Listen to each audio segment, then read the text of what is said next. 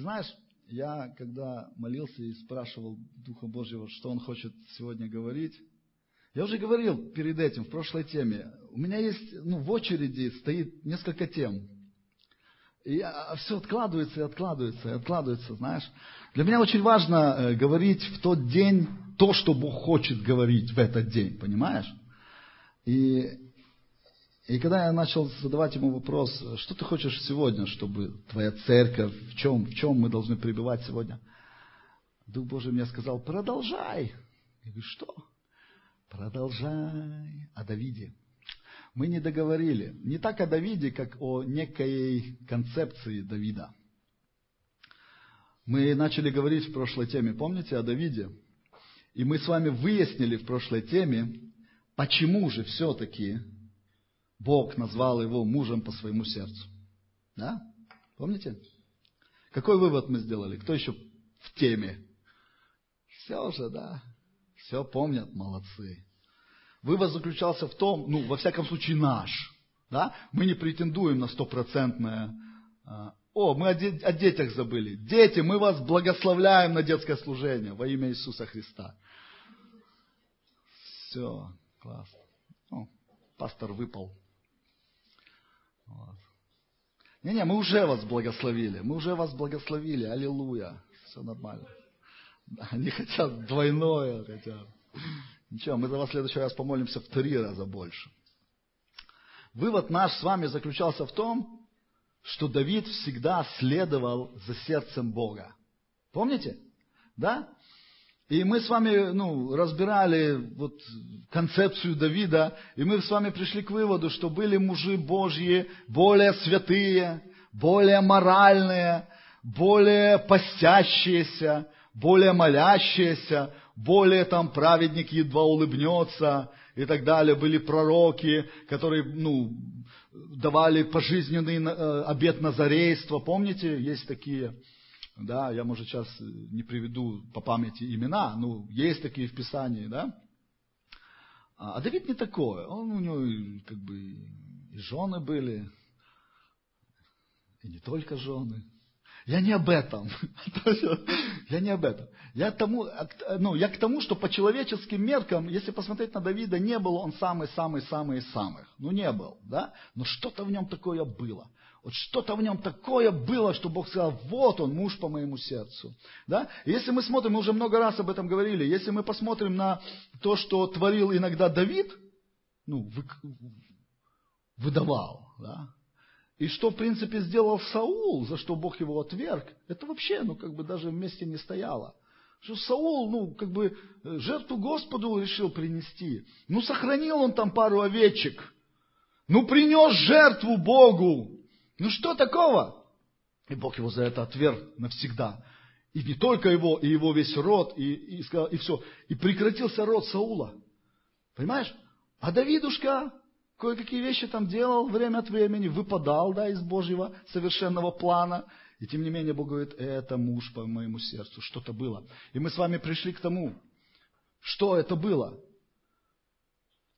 Это было то, что Давид всегда следовал за желанием Божьего сердца. Да?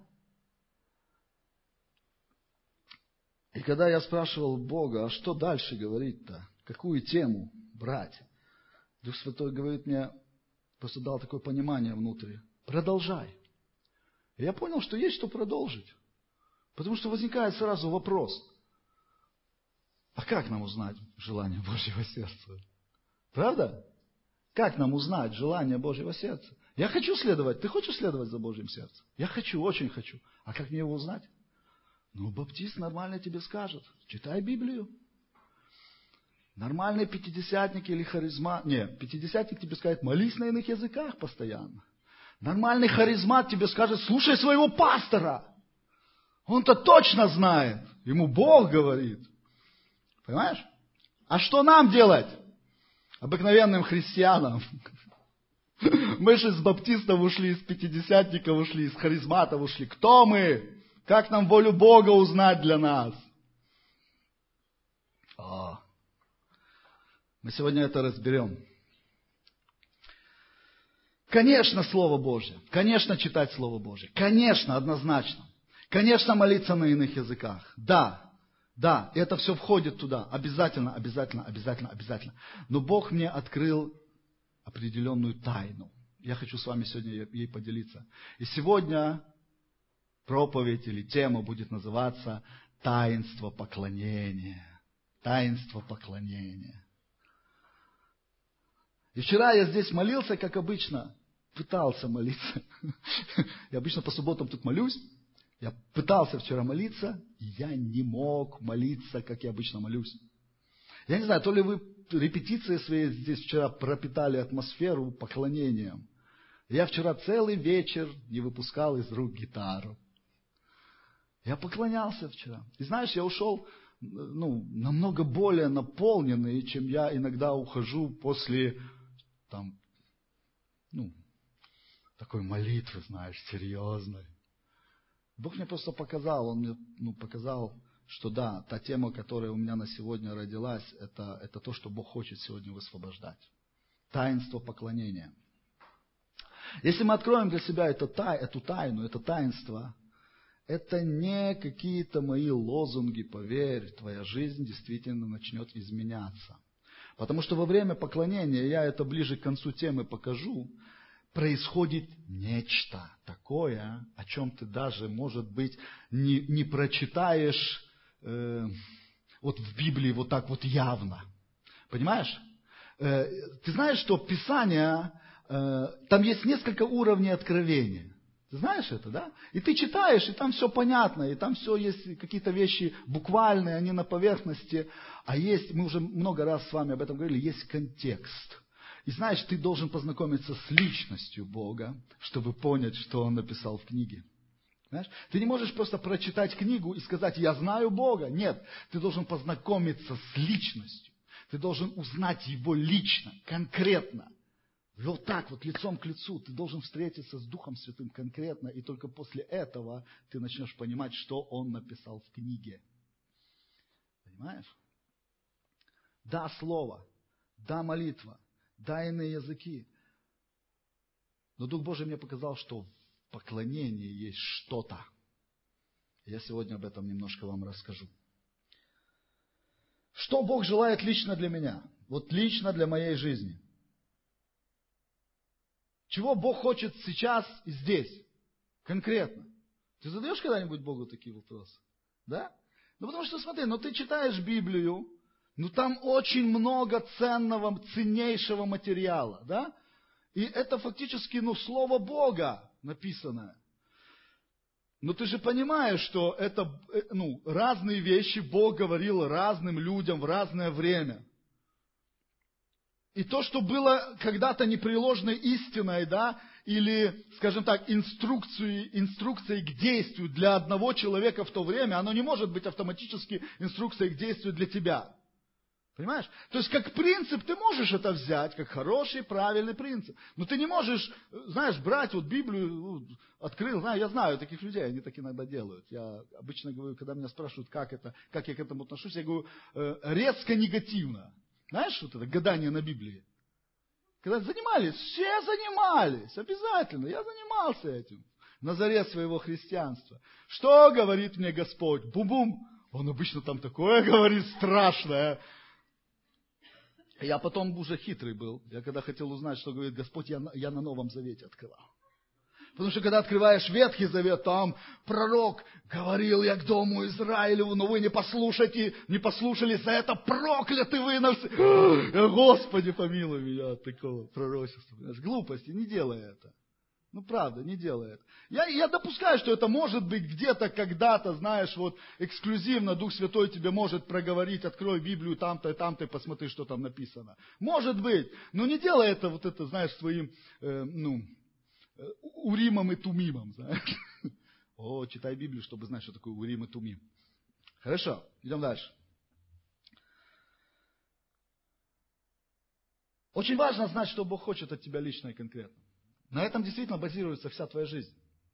Понимаешь? Если ты хочешь жить, если ты хочешь прожить жизнь по-настоящему, знаешь, если ты хочешь реально по-настоящему наслаждаться своей жизнью, а знаешь, когда ты начинаешь наслаждаться, наслаждаться своей жизнью? Когда ты смотришь на ее плод. Когда ты видишь, что ты чего-то, ну, ты что-то сделал. Когда ты видишь, что если ты даже уйдешь сегодня с этой земли, то что-то осталось. Какое-то наследие, которое будет ценно которое будет вечно. И знаешь, ну, кто-то кто -то, э, кто разменивается на суррогаты. Ну, бизнес, деньги, финансы. Иисус говорил, это все, ну, может быть, но, но не полагайся на это. Деньги, бизнес, финансы, они не могут быть твоим наследием.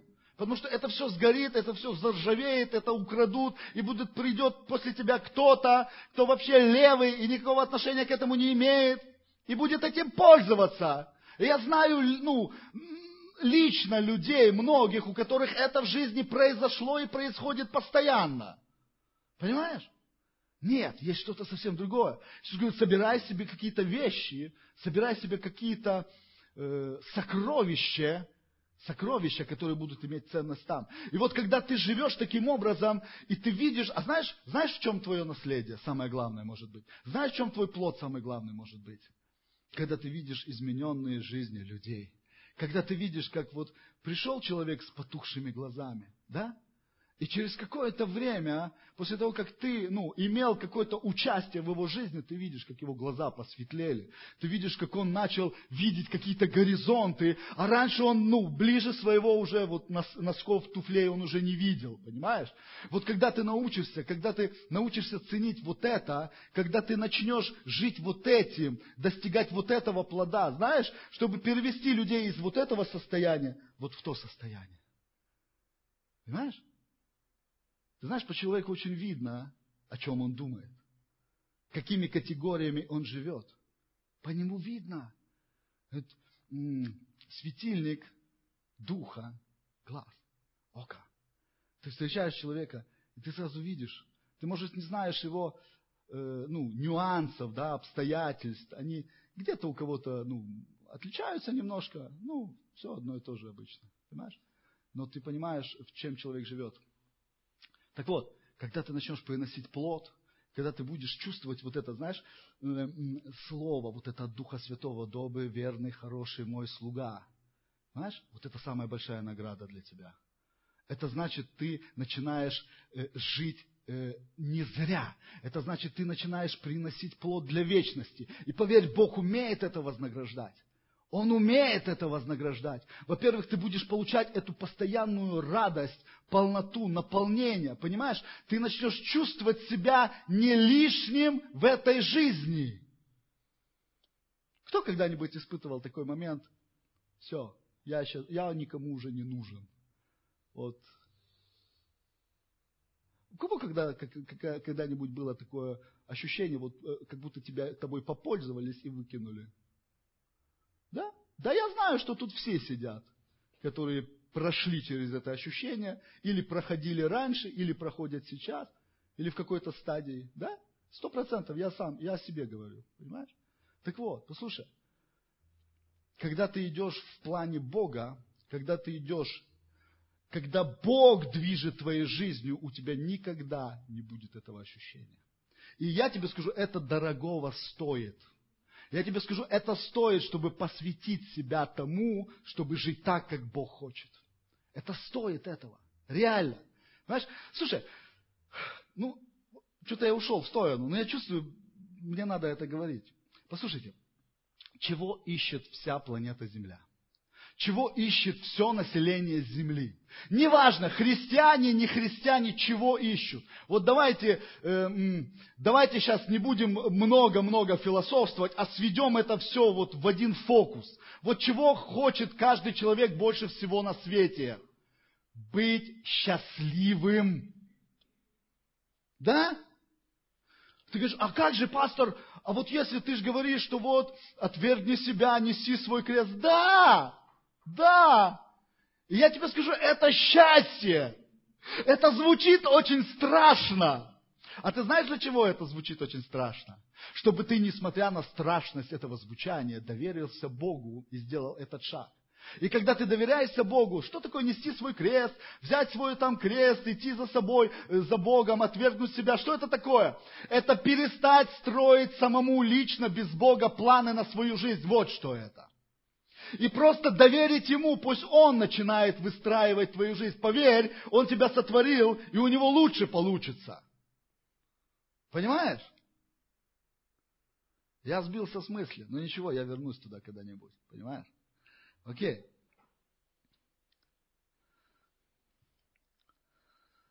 Очень важный вопрос знать, знать ответ на вопрос, чего Бог хочет от меня. Человек, человек ищет счастье, я вспомнил. Человек ищет по большому счету счастья.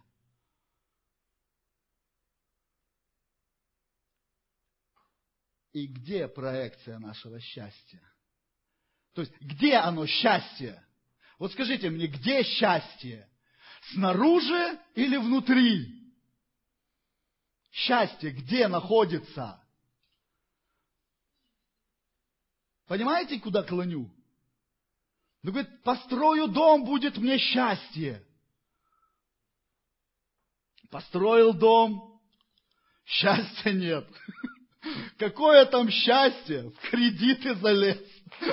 Тут уже думаешь, Господи, пусть хоть остальные снаружи думают, что я счастлив.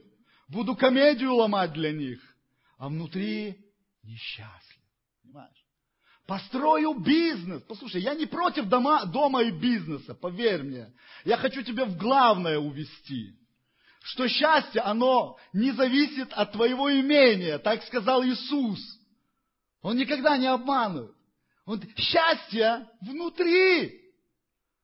Поэтому Павел пишет, великое приобретение быть благочестивым, то есть ну, находиться в состоянии праведности. Знаешь, когда у тебя с Богом все нормально.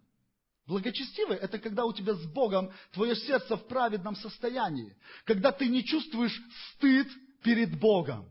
Понимаешь? Когда ты целостен перед Богом. Это дает нам кровь Христа. Говорит, великое приобретение быть благочестивым и довольным. И счастливым. Ну, другими словами. Иисус говорит, счастлив тот, кто, счастлив, счастлив, счастливы нищие духом, счастливы те, кто жаждут меня, счастливы те, кто, понимаешь? Счастье мы ищем все. Так вот, давайте начать его искать там, где оно реально есть. Знаешь, э, я слышал проповедники, они говорят, это неправильно проповедовать, что Бог хочет, чтобы ты был счастливый. Бог хочет, чтобы ты был счастливым. Только вопрос, каким образом ты будешь этого счастья достигать. Понимаешь? Потому что вот э, неправильная концепция псевдохристианская, это когда хочешь быть счастливым, процветание, преуспевание, все должны быть миллионерами, аллилуйя, все жертвуйте сюда, давайте сюда, бабки несите мне. Кто мне сейчас даст 100 долларов, тому Бог воздаст в тысячу крат. Знаешь? Это неправильная концепция. Счастье не там. Счастье не там. Послушай, когда ты кого-то любишь, кто-то здесь когда-то кого-то любил, я не к молодежи, вам еще рано, вам заниматься надо, играть. Вот ты когда-то любила своего мужа. А, в сегодняшнем времени, да, молодец. Слушай, когда ты кого-то любишь, ты хочешь сделать его счастливым. Правда? Когда Бог, если, если, ты, если ты веришь, что Бог тебя любит, Он реально хочет сделать тебя счастливым. Я вообще сегодня о счастье не собирался проповедовать. Но чувствую, кому-то надо счастье, и надо разобраться, где оно. Понимаешь? Когда ты начинаешь любить Бога, ты хочешь сделать Его счастливым. Вопрос, который каждый из нас задавал себе. Ты любишь Бога? Ну, правильно в церкви отвечать «да». Нет, ты любишь Бога? Что ты понимаешь под словом «любить Бога»? А, тут надо к Давиду. Дела делать для Бога хорошие. Поступать так, как написано в Слове. Да, начальная стадия знакомства с Богом. Слушай, когда ты влюбляешься, когда ты... Я, я когда-то уже говорил это много раз. Когда ты встречаешься с живым Богом, когда ты с Ним встречаешься, как... Я не говорю, когда ты приходишь в религиозную организацию. Я не говорю, когда ты начинаешь в церковь ходить. Я не говорю, когда ты на домашке начинаешь вдруг. Нет, когда ты реально встречаешься, когда ты позволяешь Святому Духу, открываешься для Него и позволяешь Ему с тобой встретиться. Это от тебя зависит, не от Него. Он уже все сделал, Он хочет. Когда ты открываешься Ему, когда ты позволяешь Ему встретиться с тобой, я уже много раз говорил, еще повторю и буду повторять, ты не можешь в Него не влюбиться. Если ты еще себе задаешь сомнением вопрос, люблю ли я Бога, слушай, тебе нужно реально пережить с Ним встречу. Невозможно встретиться с Иисусом и не влюбиться в Него. Невозможно. Неважно, сколько лет ты верующий. Это я вот туда говорю в камеру. Неважно, сколько лет ты в служении. Неважно, сколько лет ты уже апостолом работаешь. Апостолы поняли, о чем я. Понимаешь? Если ты задаешь себе еще вопрос, вот там, в тайне, не в церкви, не, не на камеру, не на микрофон, то там мы все его любим. Там все понятно у нас.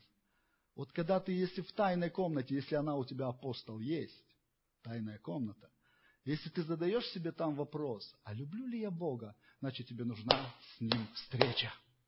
Значит, ты еще не пережил ее. Потому что когда однажды Савл пережил эту встречу, я что-то первую тему энкаунтера я начинаю проповедовать, по-моему. Когда Савл пережил эту встречу, у него было только два вопроса. Кто ты, Господи? Это он так, на всякий случай. Еврей. Он понял, кто это. И второй вопрос был, что мне делать? Почему? Потому что влюбился. Казалось бы, Иисус его там с коня сшиб, ослепил, он не ел, не пил, три дня ничего не видел. Казалось бы, он его испугаться должен был. Нет. Когда Бог приходит в своей славе, даже если тебя из седла вышибает, даже если ты зрение теряешь, даже если все твои ценности превращаются в один, в один миг в абсолютный ссор, вообще ни во что, как Павел потом писал. Я все, что я имел, я понял, что это мусор. Так вот, эта встреча в мусор превратила все его достижения фарисейские. Даже после этого он влюбился в него. Потому что он спросил, что я должен делать? Что я могу вообще для тебя сделать? Когда ты кого-то любишь, ты хочешь сделать его счастливым. Правда? Тебе хочется, чтобы его душа была довольна. Тебе хочется, чтобы он радовался вместе с тобой. Правда? Вот. Поэтому нам надо знать желание Божьего сердца. О, у нас тут, видишь, соседи классные. У нас тут очень музыкальный, музыкальная среда вокруг. Бог проявляется только там, где Он сам выбрал быть. Такая мудрость. Читаем дальше. Я иногда конспект буду читать. Ты не заставишь его находиться в чем-то, чего он не хочет и чего он не заказывал. Понимаешь? И поэтому нам жизненно необходимо знать желание его сердца, чтобы следовать, как в этой песне, за его сердцем. Понимаешь? Нам надо научиться следовать за его сердцем. Кто-то говорит, я буду читать Библию и буду следовать туда. Хорошая начальная стадия, еще раз повторяю. Но Бог зовет нас намного глубже. Понимаешь? Мне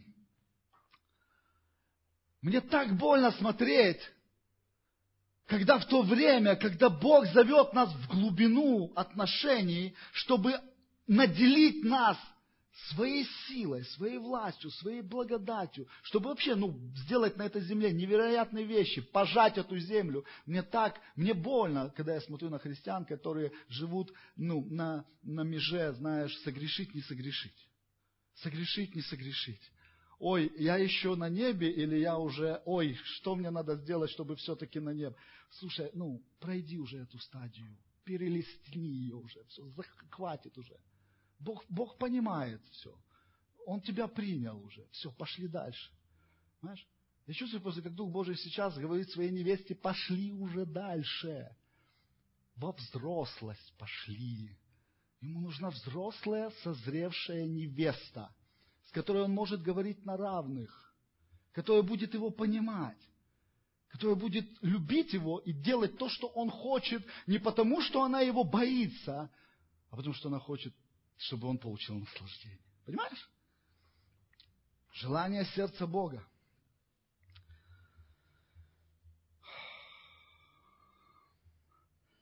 Совсем не важно, что именно конкретно ты сейчас делаешь. Главное, чтобы ты делал то, чего хочет от тебя сейчас Бог. Вот если ты читаешь Библию и следишь там за Иисусом, что Он делал, я бы сказал так, что Он иногда вытворял, то Он иногда делал очень странные вещи. Я бы сказал так, Он чаще делал странные вещи, чем не странные. Да? Ну вот, например, Он мог узнать о предсмертном состоянии своего друга Лазаря и еще спокойно два дня остаться ну, в состоянии покоя. Ну, я бы, наверное, уже взял билет на самолет и улетел бы куда надо, да? Он говорит, побудем еще здесь два дня, пусть умрет. Пусть там уже все процессы гниения начнутся, понимаешь? Дальше. Иисус встречает э, слепого, плюет в землю, делает вот эту кулебяку, и в глаз ему, и во второй. Нормально вообще? Как бы ты к такому пастору относился после такого? Если бы ты ко мне подошел и говорит, хочу видеть, я говорю, сейчас. Грязи, да? Ты сказал, отойди от меня, сатана, там, и все такое. Вот. Да? Дальше что он делал? Он, он, он в субботу немыслимую вещь позволял своим ученикам рвать пшеницу. Это для Израиля было немыслимо. Понимаешь? Он по воде, по воде ходил. Это вообще ненормально, правда? Но он следовал за желанием Божьего сердца. Послушай, я тебе скажу одну такую вещь. Если ты хочешь быть нормальным с точки зрения этого мира, я хочу тебя разочаровать. Ты не туда попал сегодня. И ты провел сегодня время зря. Ты зря встал сегодня утром. Потому что здесь тебя не научат быть нормальным для этого мира. Знаешь, я когда слышу, что э, ну, в церквях проповедуются некоторые, я слышал это много раз. Ну, знаешь, нам не надо быть слишком радикальными, нам не надо слишком там молиться громко, нам не надо слишком поклоняться радикально. На языках не молитесь в церкви, а вдруг придет кто-то неверующий. Ну, Павел же писал. Давайте сейчас оставим Павла в покое. Э, ну, есть момент, почему он это писал. Мы когда-нибудь к этому придем. Послушай, я когда первый раз пришел в церковь, я был еще неверующий, но меня Дух Святой уже, уже звал. Знаешь? я когда услышал молитву на языках, знаешь, первая моя мысль, я хочу этого, я хочу такого же, я не понимаю, что это, но мне хочется этого. Понимаешь? Мы боимся, приткнется. Слушай, приткнется. Если Дух Святой его зовет, если он даже приткнется в первый раз, никуда он не денется с подводной лодки. Понимаешь? Не бойтесь. Если вы хотите быть э, приемлемыми с точки зрения этого мира, то вы не сможете э, следовать за Божьим сердцем. Потому что когда ты начнешь следовать за Божьим сердцем, Он тебе будет говорить, иногда делать какие-то совершенно ненормальные вещи. И знаешь, что самое прикольное? Эти ненормальные вещи будут работать. В них будет сила высвобождаться Божья. Понимаешь? И все твои нормальные методы уже не фунгуи, а все ненормальные методы, которые Бог тебе будет говорить, они будут фунговать. Они будут работать. Понимаешь? Идем в конспект. Как же нам узнать желание сердца Бога для нас? Я понял одну важную истину. Не буду дальше вас томить, я уже и так проболтался. Ты знаешь, я понял, что узнать желание Божьего сердца ты можешь в процессе истинного поклонения Богу. Давайте откроем Иоанна 4 главу 19-24. Всем известное место Писания. У нас недавно была дискуссия после служения. Ну, не дискуссия, вопросы задавались. Я хочу немножко там побыть. Женщина сказала, помните, самарянка была женщина возле колодца?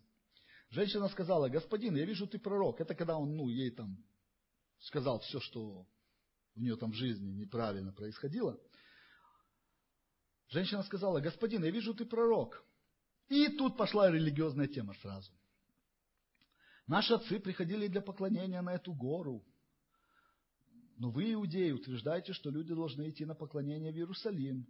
Иисус ответил, женщина, поверь мне, приближается время, когда вы будете поклоняться от, Отцу, и не на этой горе, и не в Иерусалиме.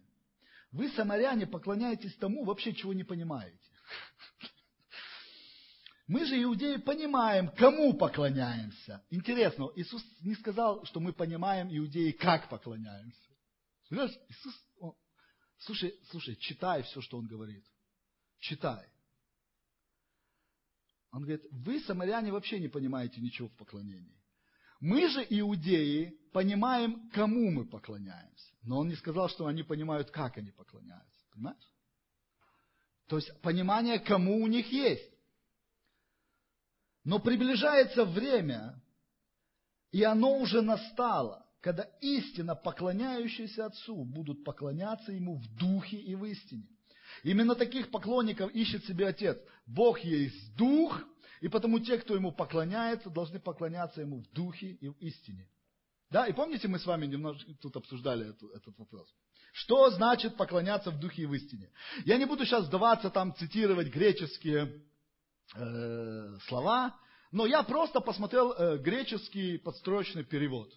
И когда я посмотрел, там и вот эти вот слова, сразу стало все на свои места. И мне достаточно было это увидеть, и я понял, что значит, что там написано. Там написано следующее. В духе значит быть ведомым Святым Духом. Просто. В истине это значит в состоянии праведности сердца. С правильным сердцем, искренне, от всего сердца. И поэтому давайте насчет этого перестанем больше философствовать. Что такое в духе и в истине? В духе и в истине это, говорю просто, исходя из подстрочного греческого перевода оригинального языка этого, ну, этого писания. Да? Это когда ты поклоняешься абсолютно искренне, в состоянии праведности сердца, так, как ведет тебя Святой Дух. Все. Окей? Okay? А как меня будет вести Святой Дух? Откуда я знаю? Поэтому начинаются религиозные глюки у кого-то, когда видят, что там кто-то вытанцовывает, кто-то там...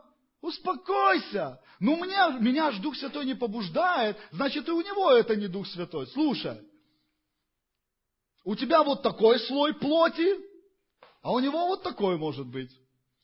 И к нему, может быть, Богу легче пробиться. Или нет, или это вообще от этого может не зависеть. Ты понимаешь, что мы очень-очень индивидуальные люди. И ты знаешь, что для одного поклонения это такой тяжелый-тяжелый металлический рок. И не осуждай его. А для кого-то поклонение это «Я колень прагне до потоки». Помните такую песню? Понимаешь? И не надо говорить, что это отстойники. Я специально нашей группе прославления говорю, ребята, мы будем играть все стили. И мы будем писать песни, уже пишем, и мы будем писать их во всех стилях, которые мы только знаем, и которые нам, нам нравятся, и через которые Дух Святой высвобождает. Все. Какая? И одна песня в таком стиле, я кулейн, правильно, а другая песня в стиле тяжелого такого металлического, вау, драйва. Классно. Почему? Слушай, Бог не живет в стилях. Бог движется так, как Он хочет. И Он ищет по всей земле тех, через кого Он может высвобождаться, как Он хочет. У меня будет небольшое слово к музыкантам сегодня. И к певцам, прославителям.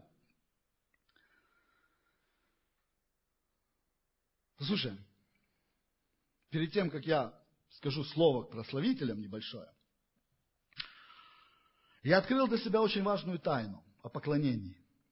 Поклонение в твоем сердце может, способно зародиться только в тайной комнате. Банальную вещь сейчас говорю. Абсолютно. Вы все это все знаете. У меня вопрос. Все, кто это знает, вы это делаете. Не отвечайте.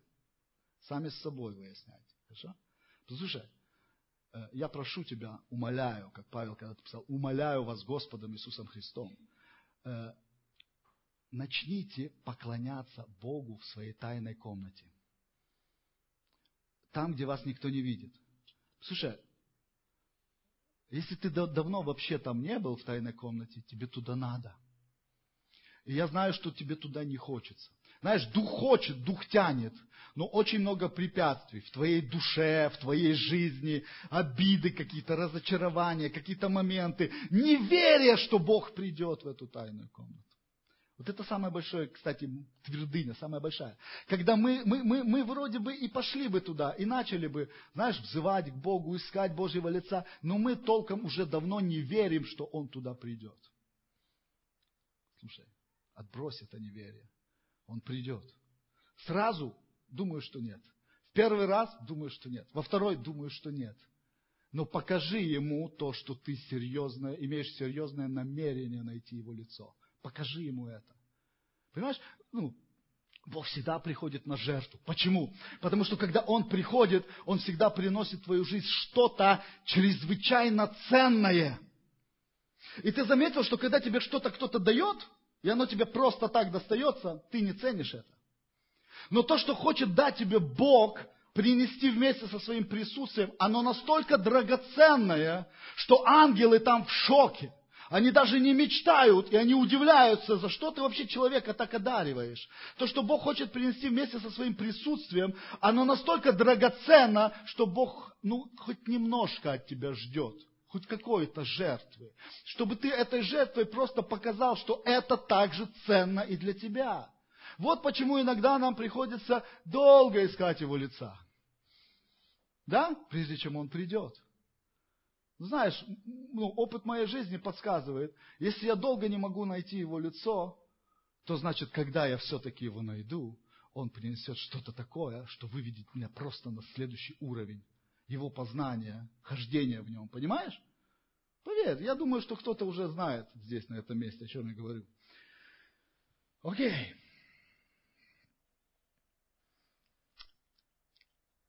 Э, итак, истинное поклонение, оно зарождается в твоей тайной комнате, наедине с Богом, только там. Да, ты можешь потом сюда приходить, и когда мы все вместе поклоняемся, мы поклоняемся. Да, это тоже истинное поклонение, когда ты поклоняешься Ему от всего сердца. Да? Но э, ты не можешь просто... Слушай, если, если все твое поклонение сводится к нескольким песням воскресенья в церкви, ты не поклоняешься Богу. Понимаешь? Не поклоняешься. Нет. Когда ты поклоняешься Богу по-настоящему, то когда ты приходишь сюда, послушай, тебе не надо раскачивать. Ты вливаешься в это поклонение. Я, допустим, сюда захожу, и они только начинают играть, и я бац, все. Я не то, что там я, я, я, не в этом суть. Я к тому, что, знаешь, я настрою, я настроен на поклонение. Ну, ты должен сделать, тебе нужно просто, необходимо жизненно сделать поклонение частью тебя. Я покажу тебе, почему это. Даже с научной точки зрения. Хочешь? Ну, вы знаете, у нас тут тема такая интересная, там ДНК, я сегодня покажу тебе кое-что. Если все твое поклонение в жизни сводится к нескольким песням воскресения, ты еще не открыл для себя тайну поклонения. И я верю, что это слово звучит не зря, и Бог зовет тебя туда. Поклоняйся в душе, я не знаю. У меня нет тайной комнаты, скажешь, я живу там с кем-то. Поклоняйся под одеялом вечером. Поклоняйся, когда ты едешь в троллейбусе. Здесь нет троллейбуса в Праге. В трамвае, в метро. Поклоняйся. Купи себе наушники в уши. Вставляй себе песню там, какие, которые, ну, помогают тебе поклоняться. Ты знаешь, я заметил, э, какой-то, ну, долгий период я помогал себе какими-то, ну, за, записями музыкальными, да. Ты знаешь, в последнее время я, я перестал это делать. Я чувствую, что мне хочется просто ему петь. Как, что я пою? ла ла ла ла ла ла ла ла ла ла ла ла ла ла ла ла Не знаю. Я сейчас не знаю, что я буду петь в следующий раз. Понимаешь? Мне писали люди, когда-то я уже немножко говорил о поклонении, и мне после этого писали люди, говорят, пастор, что мне делать? Я, у меня все в сердце вот горит, что ты, что, о чем ты проповедуешь. Но у меня ни слуха, ни голоса. Я говорю, успокойся. У твоего сердца есть прекрасный и слух, и голос, и Бог его слышит. Пой! Ну, ты не призван, может быть, петь в микрофон на сцене. Это отдельная тема, я сейчас туда пойду. Понимаешь? Некоторые не призваны петь на сцене. Но ты призван быть поклонником. Знаешь, у Давида постоянно была в, сердце музыка. Я это называю, это мой термин, но я делюсь бесплатно со всем. Ноты мироздания. Знаешь? Ноты прямо от престола Бога входили в него и высвобождались. И мы эти псалмы до сих пор читаем, и нас накрывает. Мы этими псалмами молимся, мы на их тексты песни пишем уже три или четыре тысячи лет. Когда там Давид жил? Наверное, три тысячи где-то он назад лет жил. Понимаешь? Вот это бестселлеры бы были. Вот это, если конвертировать, вот это бы процветание началось. Он конвертировал. И он имеет награду до сих пор. И это, вся, это еще не вся награда, он еще не всю собрал. Подожди. Просто позволил пацан молодой, а потом уже царем стал, да. Просто позволил небу течь. Просто. Да я не знаю, может у него и голоса там не было такого великого. Ну, может, был, я не знаю. Ну, наверное, был, он вообще музыкальный был мужик, я так понимаю.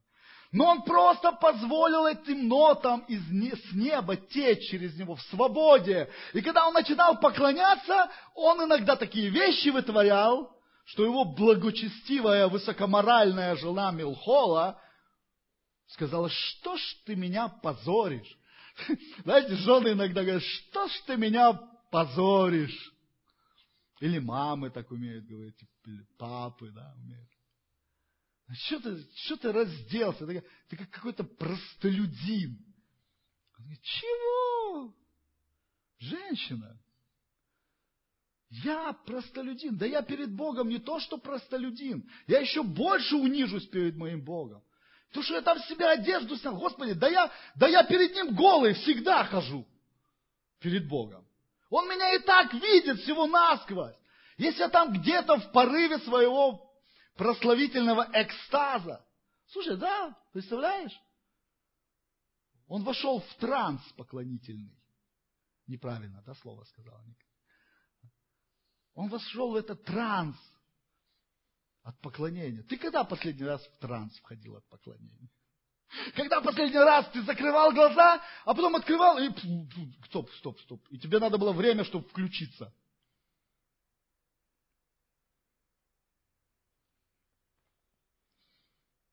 Может мы еще не поклонялись? А?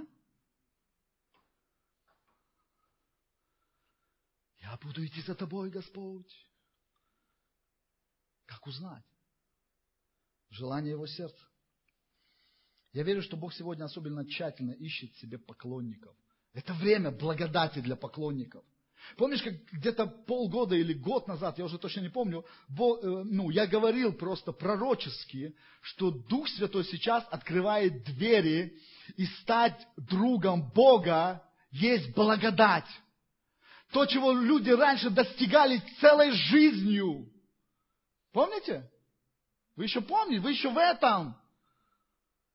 Ты говоришь, Бог сейчас открывает сверхъестественную благодать, и ты можешь ты, ты не минуешь процессов, но Бог включает благодать, когда все эти процессы, больные, тяжелые, мучительные, ты можешь пройти быстро.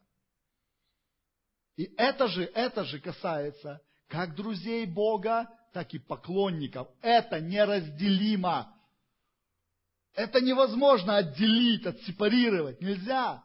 Ты не можешь быть другом Бога и не быть поклонником. Ты не можешь быть, не быть, ты не можешь быть поклонником и не быть при этом другом Бога. Что такое друг Бога? Он говорит, неужели я что-нибудь сделаю на земле, если я, ну, перед этим не поговорю с Авраамом? Представляешь отношения? Я хочу, чтобы Бог сказал, слушай, я хочу вот тут в Праге начать движение. Но мне сначала надо с Вадимом побеседовать, потому что, ну как бы, что ты, да, что ты о себе возомнил? Да это нормально, Бог нас всех туда зовет. Бог нас туда приглашает, понимаешь? Но мы же упираемся. Нет, ты что, я не достоин. Я не могу, я еще грешу. Серьезно? Как сильно? К смерти это грех или не к смерти это грех? Разберемся. Пошли в отделение, разберемся. Слушай, если ты грешишь, покайся перед Богом и перестань грешить. Я не могу. Не можешь сам, приди на энкаунтер, поможем. Поможем. Для этого и есть служителя в теле, чтобы там что-то положить на тебя руку, чтобы там что-то убежало, что-то прибежало, что-то ушло, что-то пришло. Да все сделаем. У нас скоро энкаунтер. Кстати, говорю это в камеру. 5 числа, 5 мая в Праге encounter. Записывайтесь. Потому что следующий будет аж через полгода. Окей, это рекламная кампания. Там какие-то титры красивые надо будет ставить. Джум-джум encounter. Окей? Тот период, когда Дух Божий открывал мне и показывал некоторые тайны относительно нашего с вами ДНК, помните, да, у нас были темы. А кто это? Я, я очень хорошо эти все темы ДНК собрал в конференции в Израиле. Очень хорошо. Там звук, э, ну, желает быть лучше, э, но, но там концентрат этих тем. Послушайте, кто не слышал или кто подзабыл. Так вот, когда Дух Божий мне начинал, ну, открывал вот эти все вещи от ДНК, Особое место там было выделено поклонению. Сейчас я кое-чем поделюсь.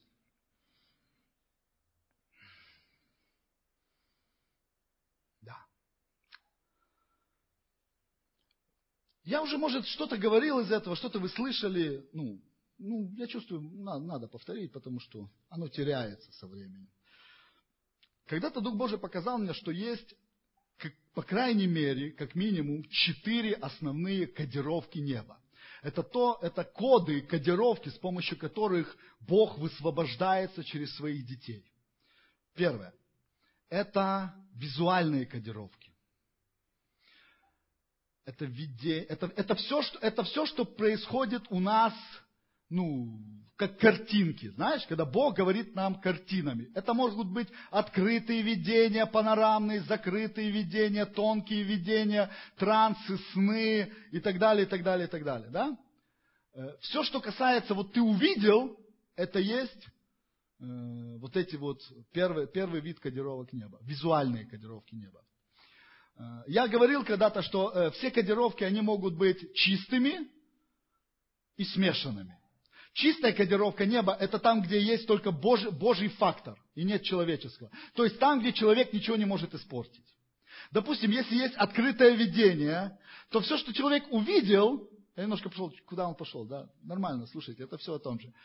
Э, когда он что-то, когда он увидел открытое панорамное видение, мощное, это там, где человек не может своим воображением ничего добавить, ничего убрать, знаешь? Если ты был в видении когда-нибудь таком, ты понимаешь, о чем я говорю. Это ты, ну, как будто ты внутри какого-то фильма, и ты абсолютно не влияешь ни на что, понимаешь? Но ты это видишь четко. Так вот, пока ты это видишь, это чистая кодировка. Но как только ты начал истолковывать, это уже смешанная кодировка. Потому что ты своим, ну, извини меня, человеческим фактором можешь много чего напортить, понимаешь? Дальше. Вторая, второй вид кодировок неба – это иные языки. Иные языки э, я выделил в отдельную, э, в отдельный вид кодировок. Почему? Потому что самых иных языков там несколько разновидностей, понимаешь? Вот. Э, это я отношу это к чистым кодировкам неба. Потому что иные языки это иные языки. Единственное, что может быть смешанная кодировка, когда ты, не спать, когда ты, э, я когда по ДНК сразу сон начинается, я заметил. А, единственная смешанная кодировка может быть, когда есть истолкование языков. Да? То есть человек может ошибиться в истолковании, быть неточным. У одного может быть одна интерпретация, у другого, знаешь, словарный запас, образование, куча факторов. Понимаешь? Вот. Третий вид кодировок неба – это пророческие, все любые пророческие высказывания. Это смешанный вид, там, где, знаешь, Бог дает слово, но человек его выдает, и там, где вот человек уже выдает, на этой фазе может быть куча всяких неточностей, погрешностей. Я сейчас не буду подробно, это есть очень хорошая большая тема, я сейчас не буду об этом. Я просто вам напомнил. Вот эти три разновидности кодировок неба, как показал мне когда-то Святой Дух, это производные Божьего разума. Понимаешь?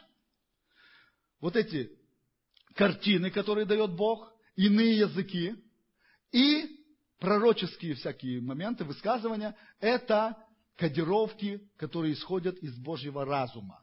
Какое их предназначение? Они творят что-то. Они высвобождают Божье Слово.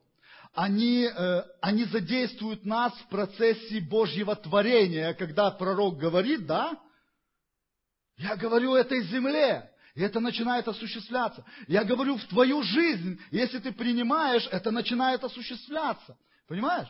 То есть это процесс творения, самый натуральный. То есть функция вот этих трех первых кодировок неба – это высвобождать Божью силу, Божью творческую силу, силу творения. Но Бог мне показал, что есть четвертая кодировка неба. И это поклонение. Оно отдельно. И оно отдельно не просто так. Дело в том, что у этой четвертой кодировки неба, у поклонения, как, отличается как функция, так и происхождение. Если первые три, первые три кодировки неба, это было высвобождение Божьей силы творческой, мощи, то есть функция, когда Бог что-то творит, что-то делает, да? То там в поклонении что-то другое. И если первые, первые три кодировки, они высвобождались из Божьего разума, как Божий замысел, да, осуществление Божьего замысла, то поклонение, четвертая кодировка, оно выходит из Божьего сердца. И когда оно выходит из Божьего сердца, оно выполняет совершенно иную функцию. Если первые три кодировки, они творят и выполняют что-то, то четвертая кодировка, она соединяет все вместе она приносит, эта кодировка, единство. Когда мы поклоняемся Богу в своей тайной комнате, мы соединяемся с Ним. И если вы вспомните те темы о ДНК, и там была такая у нас тема «Правда о сексе», да? Помните, мы с вами говорили, что когда происходит э, сексуальная связь, да, допустим, мужа и жены, то ДНК человека, это научно доказано, это я не, ну, не из пальца высосал, то ДНК человека приходит в активное состояние. Вот почему все вот эти связи внебрачные, они ломают судьбу.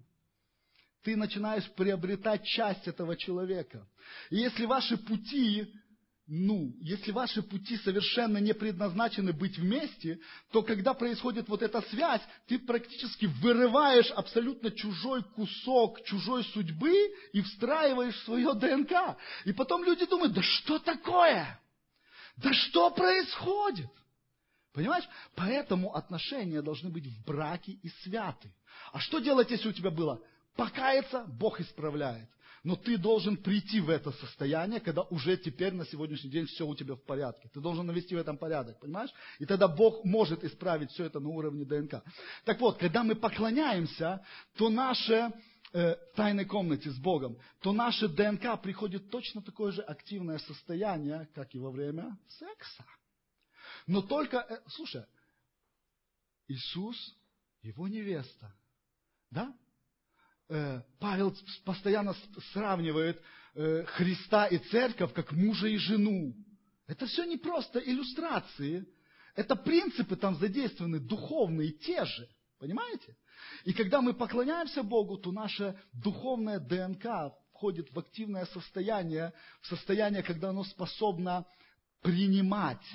И Божья ДНК вливает в нас, понимаешь? А мы принимаем. И таким образом Бог вливает в нас Его судьбу для нас. Таким образом Бог вливает в нас желание Его сердца. Он говорит, я произвожу у вас желание и действия по моему благоволению. И Дух Божий мне открыл тайну, что эти вещи происходят во время таинства поклонения. И Павел писал, тайна сия велика. Я говорю о Христе и церкви. Понимаешь?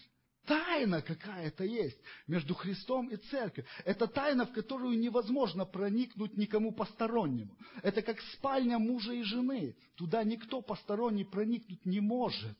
Потому что когда ДНК... Почему? Говорят, ну что такого? Семья, мы же можем смотреть порнографию? Нет, не можете. Знаешь почему? Потому что нельзя, потому что вы себе навредите очень сильно. Потому что если вы включаете всю эту нечистоту, то эта нечистота идеально. Э, ей не надо находиться с тобой в комнате, ей достаточно через экран. Твое ДНК открыто. Твое ДНК открыто. И все вот эти демонические силы, которые провоцировали и были режиссерами того фильма, они входят в тебя. Понимаешь? Я не пугаю, я тебе говорю серьезно, это духовные вещи. Давайте немножко глубже смотреть на все.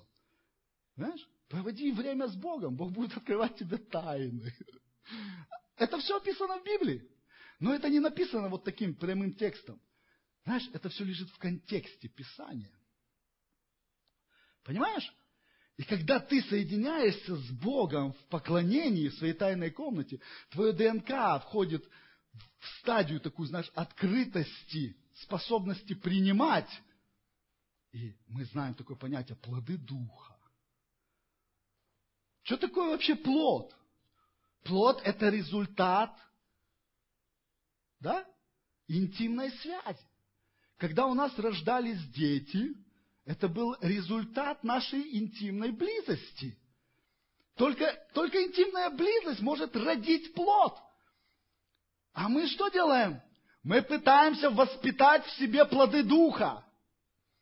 А они не воспитываются. А они нам, ну, мы их воспитываем, а они нам доказывают, что мы не правы, что мы не такие, какие, ну, какие мы хотим быть. Плод Духа должен быть зачат.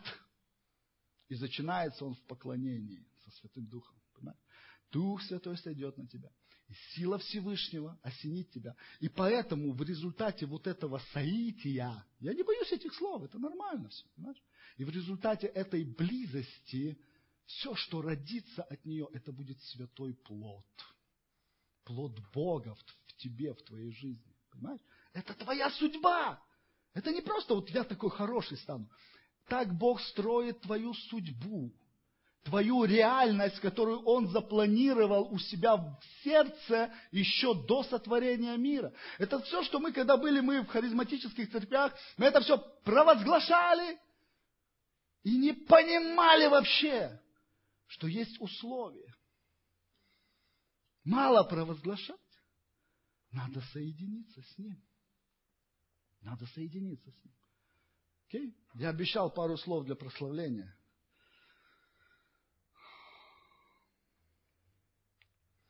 Для тех, кто поет на сцене,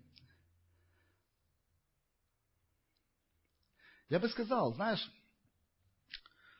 первое, что я хочу сказать, это будет всем полезно. Всем будет полезно. Э, во-первых, мы должны отличать хвалу от поклонения. Это очень важно. Кто-то это знает, кто-то не знает, я это скажу. Э, хвала – это то, что рождаем мы. Давид писал, хвали душа моя Господа. И я подозреваю, что он это писал тогда, когда ему было не очень приятно и хорошо. Он заставлял свою душу хвалить Бога. Да? И мы очень часто, ну, правда, нам не всегда хочется хвалить и славить Бога. Не всегда. И чаще не хочется, чем хочется. Ну, кто в какой стадии находится. И Давид говорил, я заставляю свою душу его, его хвалить. Пред его престолом полнота радости. Поэтому я тебе говорю, когда тебе очень плохо, вот паскудно тебе, Заставляй свою душу его хвалить. Это работает. Это звучит как ну, сумасшествие, но попробуй, это работает действительно. Так вот, хвалу производим мы.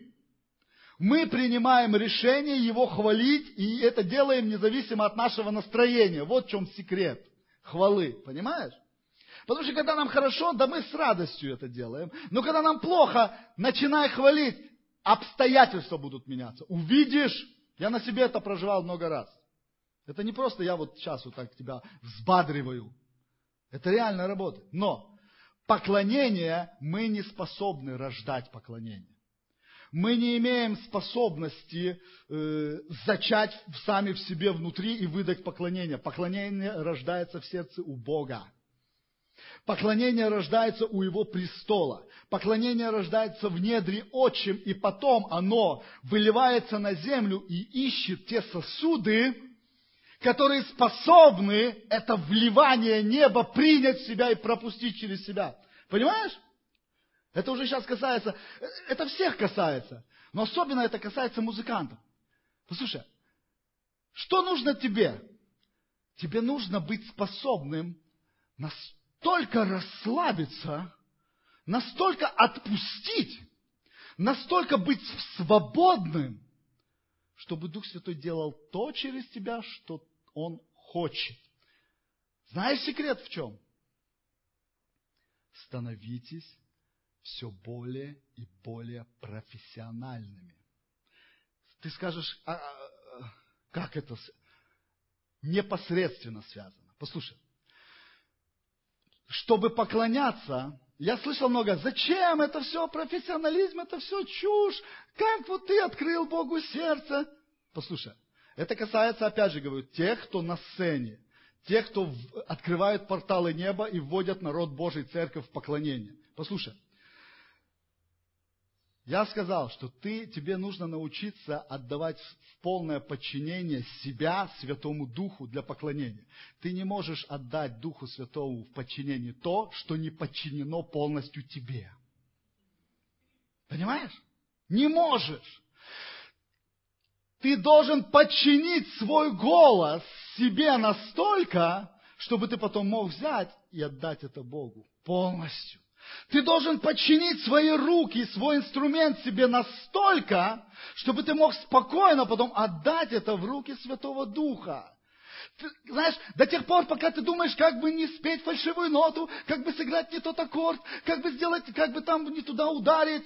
Оп, соп, соп, соп, соп, ты еще пока, ну, ты, ты, ты обучаешься.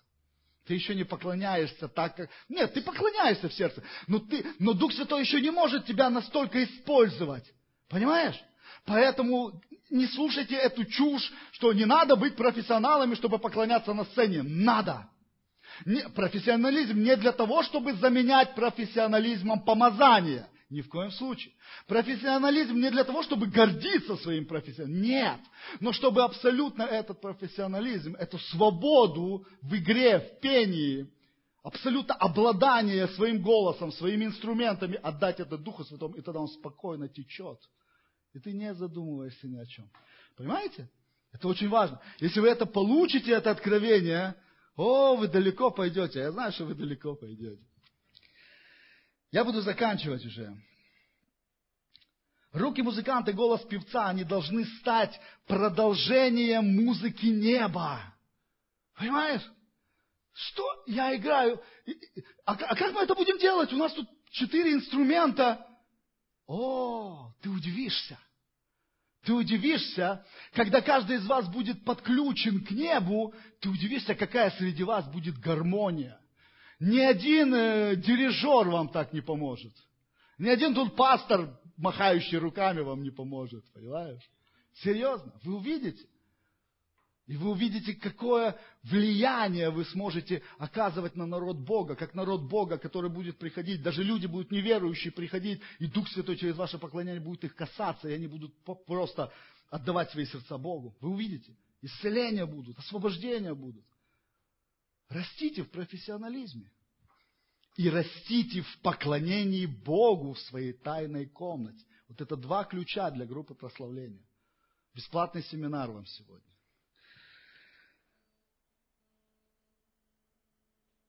Руки музыканта и голос певца должны стать продолжением музыки неба, которая зарождается у престола Отца, втекает через Святой Дух, ваш Дух, и выливается наружу через ваши инструменты и голоса.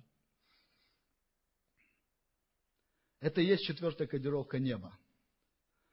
Четвертая кодировка, истинное поклонение, оно рождается в Божьем сердце, и оно предназначается для соединения Его любимого творения с Ним и для объединения, соединения тела Христа вместе.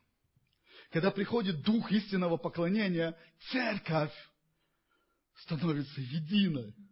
Мы даже способны становимся простить своего ближнего.